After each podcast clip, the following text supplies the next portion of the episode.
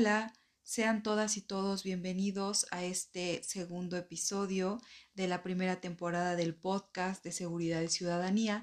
Mi nombre es Daira Arana y hoy vamos a platicar eh, sobre un texto que cuando lo leí me llamó muchísimo la atención, sobre todo por el nombre. ¿Por qué fracasan los países? Es de estos eh, best seller que puedes encontrar en las librerías eh, y que, plantean como estas cuestiones muy contundentes. El título, ¿por qué fracasan los países? Es decir, nos va a dar una razón por la cual los países no son prósperos, por la cual los países no tienen el suficiente poder o porque hay pobreza o porque hay riqueza en los países en el mundo. Y como internacionalista, pues estos tipos de títulos llaman mucho la atención porque siempre estamos buscando una explicación sobre... Eh, las relaciones, al final de cuentas, asimétricas entre los países. Este texto es, eh, los autores son Daron Acemoglu, que es profesor de economía del MIT, y James A. Robinson, economista y politólogo de la Universidad de Harvard. Fue publicado en 2012 con el objetivo de comprender los orígenes del poder, la prosperidad y la pobreza. Y la respuesta que ofrecen los autores a esto es que la responsabilidad recae en las instituciones del Estado. Es decir, ¿por qué fracasan los países? Por las instituciones que tienen. Haciendo una cita textual, el éxito económico de los países difiere debido a la diferencia entre sus instituciones, a las reglas que influyen en cómo funciona la economía y a los incentivos que motivan a las personas. Las instituciones pueden ser clasificadas en dos tipos, inclusivas y extractivas. Hasta aquí, mm, digamos que si ustedes ya leyeron el texto, se darán cuenta que hay un enfoque muy, muy, muy em, importante en todo lo que tiene que ver con lo económico en los países, ¿no? La prosperidad, eh, riqueza, pobreza en términos de cuestiones económicas. Estas instituciones inclusivas y extractivas se dividen así no solamente las instituciones económicas, sino también las instituciones políticas. Para los autores, las instituciones inclusivas son aquellas que posibilitan y fomentan la participación de la gran mayoría de las personas en actividades económicas que aprovechan mejor su talento y sus habilidades y permiten que cada individuo pueda elegir lo que desea. Estas nociones bastante enfocadas en la libertad de, de las personas de ser y hacer. Sus características son que ofrecen seguridad a, la propiedad privada, eh, que permiten contar con un sistema jurídico imparcial y servicios públicos que proporcionen igualdad de condiciones en los que las personas puedan realizar intercambios y firmar contratos, además de permitir la entrada de nuevas empresas y dejar que cada persona elija la profesión a la que se quiere dedicar. Básicamente el dejar hacer, dejar pasar. Por otro lado, las instituciones extractivas, o sea, el lado opuesto, son aquellas que tienen por objeto extraer rentas y riqueza de un subconjunto de la sociedad para beneficiar a un subconjunto distinto. Cuando yo leí esto me, llamó la atención porque pensaba, por ejemplo, en el tema de los impuestos. Eh, hay todo un movimiento que seguramente ustedes habrán escuchado sobre eh, esto de tax the rich, ¿no? Este, hay que cobrarles más impuestos a los ricos eh, para hacer una adecuada eh, distribución de la riqueza, pero no será esto caer en una institución extractiva conforme lo que mencionan estos autores o realmente es un sistema de redistribución. No estoy cuestionando, o sea, no estoy a favor de ninguno u otro, pero me parece una pregunta pertinente a la luz de lo que nos plantean estos autores, porque al final ellos asumen y nos están planteando una teoría para comprender justo por qué fracasan los países. Y ante esta caracterización, pues las instituciones inclusivas son pues las ideales, ¿no? Para fomentar el progreso económico y disminuir la pobreza. Sin embargo, su construcción está influenciada por las cuestiones políticas. De acuerdo con estos autores, la política es el proceso mediante el cual una sociedad elige las reglas que la gobernarán. Cuando hay conflictos sobre las instituciones, lo que suceda dependerá de las personas o grupos que ganen en el juego político. Por lo tanto, las instituciones políticas estipulan quiénes tienen el poder en la sociedad y para qué fines puede utilizarse. Si el reparto del poder es restrictivo e ilimitado, las instituciones políticas son absolutistas y tienden a favorecer las instituciones económicas extractivas. De hecho, el texto es bastante amplio y da muchísimos ejemplos a nivel global sobre qué los autores pueden caracterizar como instituciones extractivas y qué pueden eh, caracterizar como instituciones inclusivas. En cambio, si las instituciones políticas reparten el poder ampliamente en la sociedad y lo limitan, esta noción de los pesos y los contrapesos, son pluralistas y, tienen a, y tienden a favorecer instituciones económicas eh, inclusivas, o son las que tienden a favorecer eh, instituciones económicas inclusivas, perdón. Y a lo largo del texto, Acemoglu y Robinson hacen un vínculo entre las élites y las instituciones extractivas. Es decir, al final de cuentas, esta noción de las élites va a estar a lo largo de todo el texto, pero hacen mucho énfasis en que las élites existen porque existen instituciones extractivas y viceversa. Al considerar que estos grupos en el poder buscan mantener una maquinaria de beneficios para sus grupos de interés y los ejemplifica, por ejemplo, con regímenes como el de Corea del Norte, pero también menciona muchos otros países. Em, aunque este es el que más menciona, hay ejemplos sobre China, hay ejemplos sobre Venezuela, hay ejemplos sobre eh, muchos países africanos, varios países asiáticos, ¿no? Pero al final de cuentas este vínculo élite es un vínculo con instituciones extractivas. En ciencia política, la teoría de las élites eh, se puede decir que afirma que todas las sociedades, en que en todas las sociedades, perdón, la dirección política, administrativa, militar, religiosa, económica y moral es ejercida por una minoría organizada. Clásicos como Maquiavelo, Comte, Taine ya referían en sus obras que la sociedad debía ser confiada a un grupo selecto de personas que contaran con medios y habilidades para dirigir a las mayorías.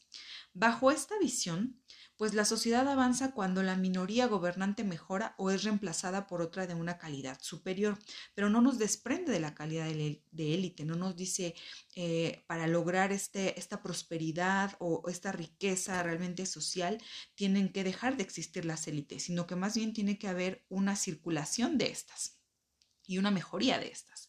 No necesariamente eh, tiene que haber un diseño eh, institucional de cierta o tal cual forma, ¿no? Sino que las élites tienen que actuar o tienen que desempeñarse de cierta forma. Y por otro lado, si la clase dominante decae sin ninguna otra minoría que dé una solución adecuada a los problemas de la época, el resultado puede ser el estancamiento social o la desintegración de esa minoría, lo cual puede conducir al caos y al conflicto. ¿Por qué? Porque no hay otra minoría que le sustituya. Nunca nos está hablando eh, en la teoría de las élites, eh, al menos desde esta perspectiva, en una visión en la cual tengamos que romper con esa noción de minorías organizadas que, ejercen el poder sobre las grandes mayorías que tienen también sus características. Este primer escenario se acerca a lo que los autores del texto ¿Por qué fracasan los países? caracterizan como el crecimiento económico bajo instituciones políticas extractivas, porque bueno, también ellos nos dicen, no todo es malo en las instituciones extractivas porque puedes tener ciertas combinaciones que te den crecimiento económico. Em, aún con instituciones económicas extractivas, porque las élites asignan recursos a actividades de alta productividad que controlan personalmente. Por ejemplo, la producción de petróleo cuando realmente era el llamado oro negro, ¿no? Y otra opción es cuando se permite el desarrollo de instituciones económicas inclusivas, aunque sea de forma limitada, como en el caso chino porque ellos hacen una referencia sobre que China pues tiene instituciones políticas extractivas, eh, digamos absolutistas, pero que han fomentado instituciones económicas inclusivas en las cuales el Estado tiene un control de la mayoría de las empresas. ¿no? Siempre el caso chino resulta interesante en estos términos. Sin embargo, eh, los autores refieren que este crecimiento no es sostenible porque no se fomenta dos cuestiones. La primera, la destrucción creativa y no generan avance tecnológico. El tema del avance tecnológico me parece que es algo que queda claro por sí mismo, ¿no? Es decir, todo este eh, desarrollo de tecnología que permita de alguna forma hacer más fácil eh, la vida de las personas, pero esto de la destrucción creativa, ¿qué es? Bueno, pues para los autores, la destrucción creativa son aquellos momentos en los que se ha superado la resistencia de las élites, vean de nuevo, las élites tienen un papel importante para provocar la regeneración política que la sociedad necesita y hacer que las innovaciones más radicales logren implantarse. Y cuando yo leí esto, me llamó muchísimo la atención a la luz de la discusión sobre la reforma energética de Peña Nieto y lo que se ha llamado la contrarreforma de López Obrador en el mismo tema. Em, porque, pues, ¿ante qué nos encontramos entonces, no? Era la reforma energética del sexenio de Peña Nieto, justamente esa destrucción creativa que haría menos extractivas a las instituciones económicas y políticas del Estado mexicano bajo estos parámetros de los autores que son, pues sí, altamente neoliberales, ¿O es la contrarreforma de López Obrador una apuesta para mantener el control de aquellos recursos que se consideran todavía de alta productividad, para mantener instituciones extractivas en lo político y en lo económico que solo benefician a las élites? ¿Y quiénes serían las élites? ¿No? Es este grupo de personalidades políticas, más este grupo de empresarios, más este grupo de personas de alguna forma eh, ricas y acaudaladas, o quiénes son en México las élites, ¿no?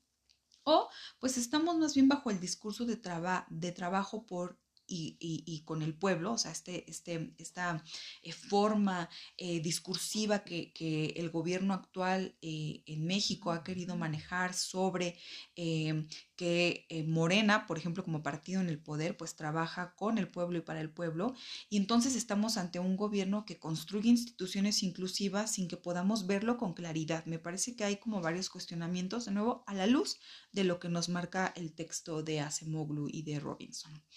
Y pues también otra pregunta importante, ¿no? ¿Qué tipo de instituciones políticas y económicas tiene México al día de hoy? El texto se escribió en 2012 y maneja varios ejemplos de México, uno de ellos eh, la ciudad de Nogales con su ciudad fronteriza en Estados Unidos, haciendo referencia a que comparten cultura, comparten clima, ubicación geográfica es la misma y no la misma prosperidad, ¿no? Y la explicación de los, de, de los autores es justamente que en México hay instituciones extractivas y que en Estados Unidos hay instituciones inclusivas. Los autores al final también dan una carga muy importante a la democracia como sistema político que favorece instituciones inclusivas y para considerar a un país como una democracia, pues no solamente consideran la celebración de elecciones, sino el respeto de derechos humanos por parte del gobierno y los niveles de violencia, por ejemplo.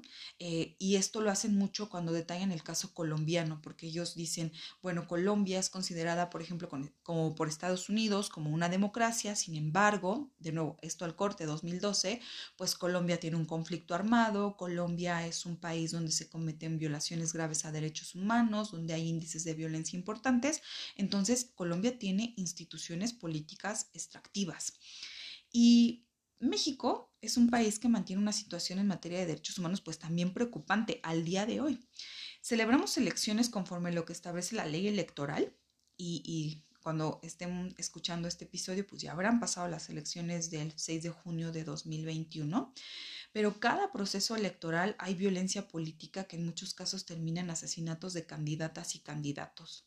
Se dice que hay libertad de expresión en México, pero este país es el que encabeza la lista de asesinatos a periodistas y las referencias sobre este tipo de, de, cuestiones que nos harían cuestionar, por ejemplo, el nivel de democracia que se tiene en México, pues podrían seguir y a la luz de nuevo de lo que los autores plantean como deben de ser las instituciones, pues si tuviéramos que inclinar la balanza de un lado a otro, pues posiblemente México está más inclinado a instituciones extractivas que a instituciones inclusivas. ¿Y por qué fracasan los países al final como texto? Ofrece una solución ante la desigualdad y la falta de prosperidad en los estados. O sea, los autores nos dicen sí hay solución a estos problemas. Y esto es que se pase de instituciones extractivas a inclusivas. Tan fácil, ¿no? Ellos explican que entienden que no es una cuestión tan sencilla, pero al final de cuentas tampoco nos ofrecen una serie de elementos eh, de política pública, tampoco nos ofrecen una serie de elementos en cuanto a la actuación de sociedad civil o de cambios radicales que nos permitan realmente aterrizar este cambio de instituciones extractivas a instituciones inclusivas. Nos las caracterizan bien a lo largo del texto, creo yo, pero no nos dicen al final de cuentas cómo podemos pasar de una a otra. Posiblemente tendríamos que rastrear el caso más cercano mm, a, lo que es México y sobre eso pues ir, ir caracterizando. Pero Citando textualmente a los autores, dicen algunos elementos inclusivos preexistentes en las instituciones, la presencia de coaliciones amplias que conducen a la lucha contra el régimen existente o solamente la naturaleza circunstancial de la historia pueden romper los círculos viciosos que mantienen instituciones extractivas. El cambio institucional a fondo el requisito para que se produzca un gran cambio económico tiene lugar como resultado de la interacción entre las instituciones existentes y las coyunturas críticas, siendo estas los grandes acontecimientos que perturban el equilibrio político y económico existente en las sociedades. Cuando leí esto me pregunto, ¿Ha sido la pandemia por COVID-19 esa coyuntura crítica a nivel global para contar con instituciones inclusivas? ha sido y serán en México el cambio de gobierno, más la pandemia, más los movimientos feministas, por poner algunos elementos, esa combinación que permitirá una transición institucional que dé prosperidad a la población y disminuya el número de personas en la pobreza, el número de personas asesinadas, el número de personas violentadas, o simplemente estamos ante una circulación de las élites, tal como lo describe Pareto, en donde los ricos sean cada vez más ricos, aunque menos en número, los pobres serán cada vez más pobres y más en número, porque el objetivo es que los privilegios de unos nunca sean los derechos de todos. Déjenme sus comentarios en Instagram, en Twitter, me encuentran como arroba daira-arana. Me gustaría saber qué opinan ustedes de este texto y qué opinan sobre en dónde estamos en México qué tipo de instituciones tenemos, hacia dónde deberíamos de ir. Somos un país que ha logrado construir un sistema democrático que realmente sea eh, enfocado en gobernar para todos y por todos o seguimos en un sistema que eh, privilegia justamente la preservación de estas élites, sean quienes sean las que estén ahí, pero donde las minorías siempre estén tomando decisiones por las mayorías. ¿Es la democracia el mejor sistema político al que podemos aspirar? ¿Qué tipo de democracia es la que podemos aspirar? No sé, hay muchas interrogantes al respecto. Cuéntenme qué piensan y nos escuchamos en el siguiente episodio.